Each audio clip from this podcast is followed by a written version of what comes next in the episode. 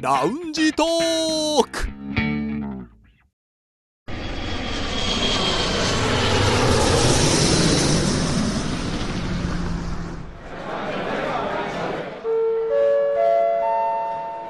ラウンジトークよりご案内申し上げます。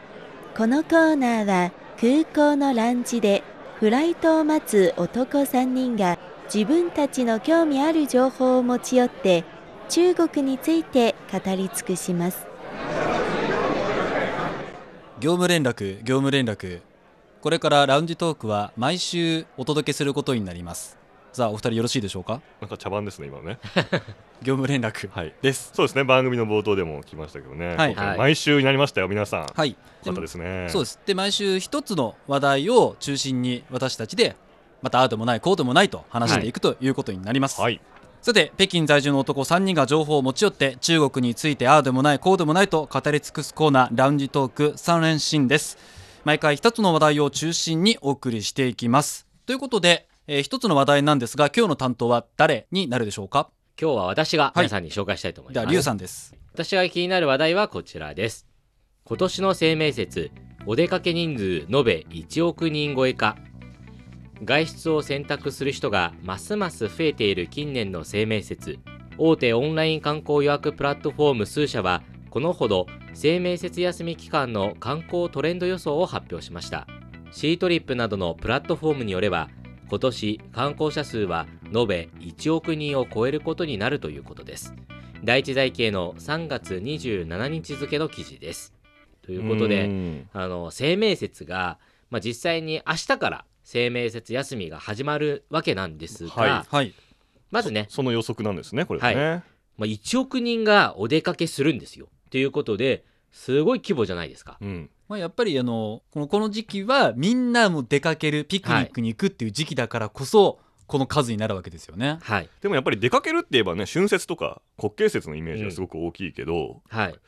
ね、この清明節でも1億人規模。すごいですね。そもそそも、じゃあ、清明節って何ですかっていうところからちょっとそうそうそうそ紹うですね介していきますね。はい清明節というのは中国において祖先のお墓参りをし草むしりをしてお墓を掃除する日であります。で日本で言うと多分お盆休みうんとかに当たりますね。そうですね。そうですね。まあね、季節は違いますけどね。はい、うんでまた春を迎えて、まあ、郊外を散策する絶好の季節でもあり統制節というふうにも言われています。まあ、青を踏む、うんそういったような、うまあ、感じになり青まはす。ね、青々とした草のことですよね。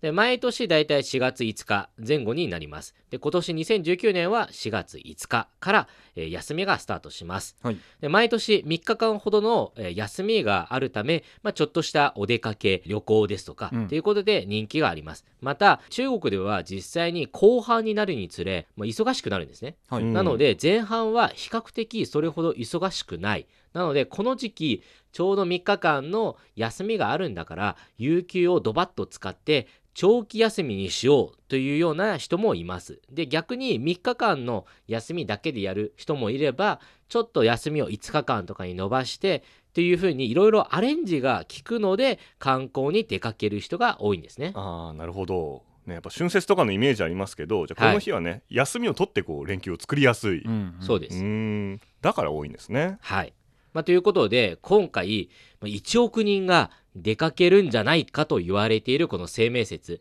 じゃあ、どういう人たちがどこに行くのかっていうことについて、まあ、ちょっとデータがあるのでお、まあ、それを出しながら、ちょっと皆さんに紹介していきたいと思います。内訳ですねはい、じゃあまず、みんなどこに行くのっていう話ですね。実際に国内の長距離に出かける人、これは25%。 4分まのあそ1しが、てはいはいはい、自分が住んでる町の周辺に出かける人、うんこれ28%。うんまあ、なので、国内の長距離よりはちょっと高いですね。わずかですけど。それ以外で言うと、まあ、海外になりますね。うんで、海外に行く人、これ47%います。ほぼ半分。あじゃあまあね平たく言うと53%が国内ではい。 47%が国外で海外でそ出うるなんとです。でも、海外でも、まあ、短期と長期ってあるじゃないですか。近場に行くのか、遠いとこに行くのかっていうことなんですが、まあ、こちら、数字を見ていきます。はい。まあ、近場に行く人、67%。うんまあ、そして長期、まあ、少し遠目に行く人33%います。で、こちら、このちょっと遠いところに行く人たち、大体どういう国に行くのかということで、まあ、ランキングもあります。フランス、スイス、イタリア、ロシア、ドイツ、ドバイ、まあこういったとこころが挙げられていますね。そして国内ランキングを簡単に見ていきたいと思います。はいどういったようなところが人気なのかということで、今皆さんのお手元に紙があはりいまはすね。いはいこれですね、うんはいトップ3が今、隠されてますはいはいで、まずじゃあ4位。うん4位はケイリン。うんまあこれ有名なところですね。山水画のようなね風景がまはあいそして広東省の広州。はいえーそして続いて成都そして上海西安昆明重慶というふうにこれが、まあ、トップの都市ですね。重慶が10位ってことですねはい、うんうんうんということでトップ3どうでしょうえー、どこだろうだって西安とか重慶とか意外生徒もね意外と下なんだなわかりますか、まあ、とりあえずこの123どれか入っていればまず OK ですねはい深センブブこれでしょ北京ーはい北京ありますお北京はうん2位です、あ来た北北京京で2位かはいじゃあ3位と1位がねはい国内の、中国国内で中国国内でますずね1位どこだろこれは多分当たらないんじゃないかなって思いうますははいい、はいはいはいどうぞ海南省お正解海海南南省の三安というところです佐賀市ああ、じゃあ残り3位ですねそそれが1位それが1位おですいやっあたへじえゃあこれ総合得点で私の方が星さんに勝ちましたねもう ねあの最後勝った人が100ポイントなの で3位で3位で3位で3位が当てる方が難しいからヒントをくださいヒント南の方です南の方福建省あ、正解。福建省のアモイはい、正解でおー今の私の勝ちですよねす。勝ちこ負けでれ引いいですきね。引分けかな き分けですね。ということで、まあ、1位がサンガ、うんそして2位が北京、3位がアモイですね。やっぱりこうなんかこの季節だとちょっとランキングが違うんですかね春節とかなそうで国す慶ね。節とかと比べるとやっぱり、でも意外と暖かいとこ行くんですねはい。まだ暖かくなり始めた頃なのにね、確かにそれは私もちょっと気になっているところうんでそうそうそうそう寒かったら南の方に行きたいっていう気持ちは分かるんですけど、うんやっまだこの時期でも南側が人気あるなっていうのは意外な感じしましやたっぱ一年中人気あるんですかね、まあ、そうですね。うん、じゃあ、海外を次見ていきましおょう。海外ランキング、はい。いいですね1位と2位が、まあ、伏せてありますね。うんはい、まあ、じゃあ3位から紹介します。3位がインドネシア、うん4位がシンガポール、5位がベトナムに続いてマレーシア、フィリピン、カンボジア、スリランカ、ラオス。まあ、これちょっと見てもらうとわかるんですが、後半全部東南アジアですね。これはもうこれは多分決め打ちできるがじゃあまず一ついきますねはい、はい、じゃあ、ほはい、ホイさんから。まず一つタイ、はい。タイ。お、正解。はいはいじゃあはい、梅田さん。日本はい、そうです。でしょうね正解ですでしょたうだね。どっちが1位か どっちが1位だと思いますか多分タイが1位だと思いますお、梅田さんうんは。今はタイかなはい。だからこそ日本正 何ですか、何ですか。だからこそ日本正解は1位が日本です。あ優勝私ですね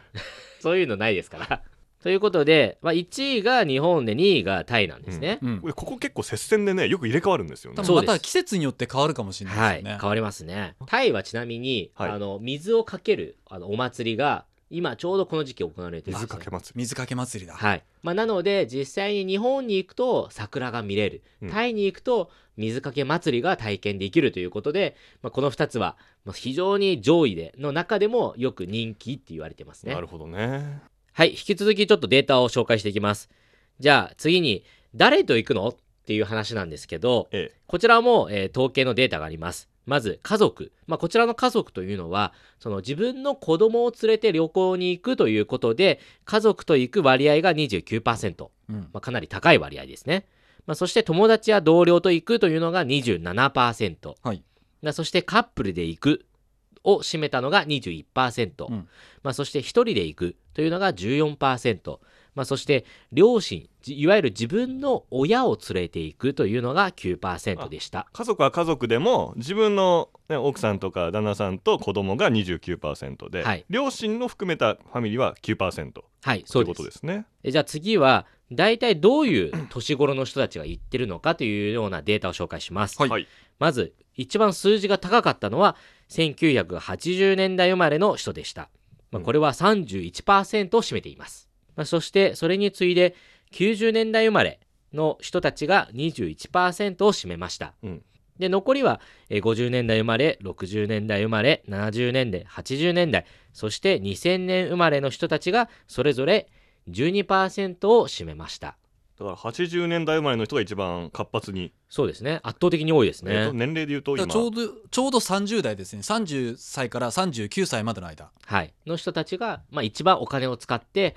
え時間を費やして旅行に行ってるということになります。もう我々ですね。我々ですね、うんまさに。はい、ということ で、まあ、大体1億人出かける中で、まあ、30%がこういうような人たちということでした。うんまあ、こうやって見ても年代によってもねばらけますけど中国の場合だと80年代生まれ要は30歳代ですよねはい、そそうでれすねが多いっていうのがまあ特徴的ですよねこれなんかあるんですかねよく最近言われてるのが、ストレスがたまる仕事で。うんなので、まあ、旅行とかを積極することによってストレス発散につなげるというのとあと一つは今その30歳前後とか20歳前後の人たちの消費の観点が今変わりつつあってええうんでそこでお金を十分貯めるんではなくてもう自分のために使って世界を見る楽しむそういったような傾向に変わりつつあるっていうのが多分大きな背景としてあるんだと思いますね。自分に投資するってことですよねそうでうすねんこれ日本だとねもうちょっとね上の年代が旅にしててもいいんじゃないかなって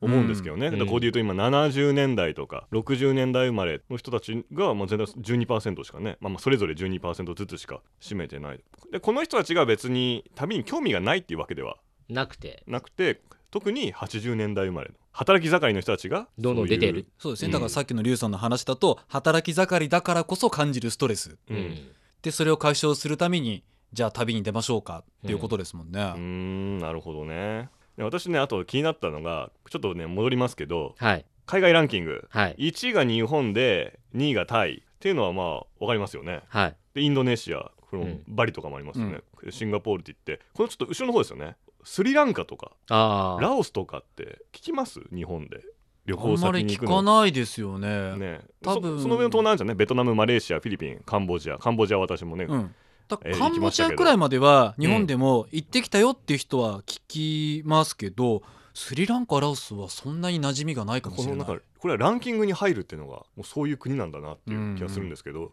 リュウさんの周りでそういう行った人っていますあのスリランカはうんすごい人気ですよ、あななんでスリランカは何が人気なんですかスリランカはまず海が綺麗であのお潜りができるあダイビングはいほうほうほうであとはそのスリランカってなんか結構見どころがあのこれ聞いた話なんですけどこれぐらい短い距離で遊びに行くんだったらこのルートを行った方がいいよっていうそのなんだろうもう仕上がってるんですよねうーん結構コンパクトに観光できるでなおかつ海も楽しめるその森林というか原始林というか、うんうん森も自然も楽しめるということはいではい人気なんです、山も海もってことですね、いやーなるほどねいやこういうデータを見るとやっぱり日本人として気になるのはあこういうところが日本と一緒だなああで結構やっぱり日本人としてはねこう北京に住んでると日本と一緒だなっていう部分が結構多く見えてくるわけですよねあそうですね中国も一緒だなってうん、でもここで見るとねこの旅行先が違うとか消費のねする年代があこれはまあ似てるのかもしれないけどでも、まあ、興味深く見れられてね、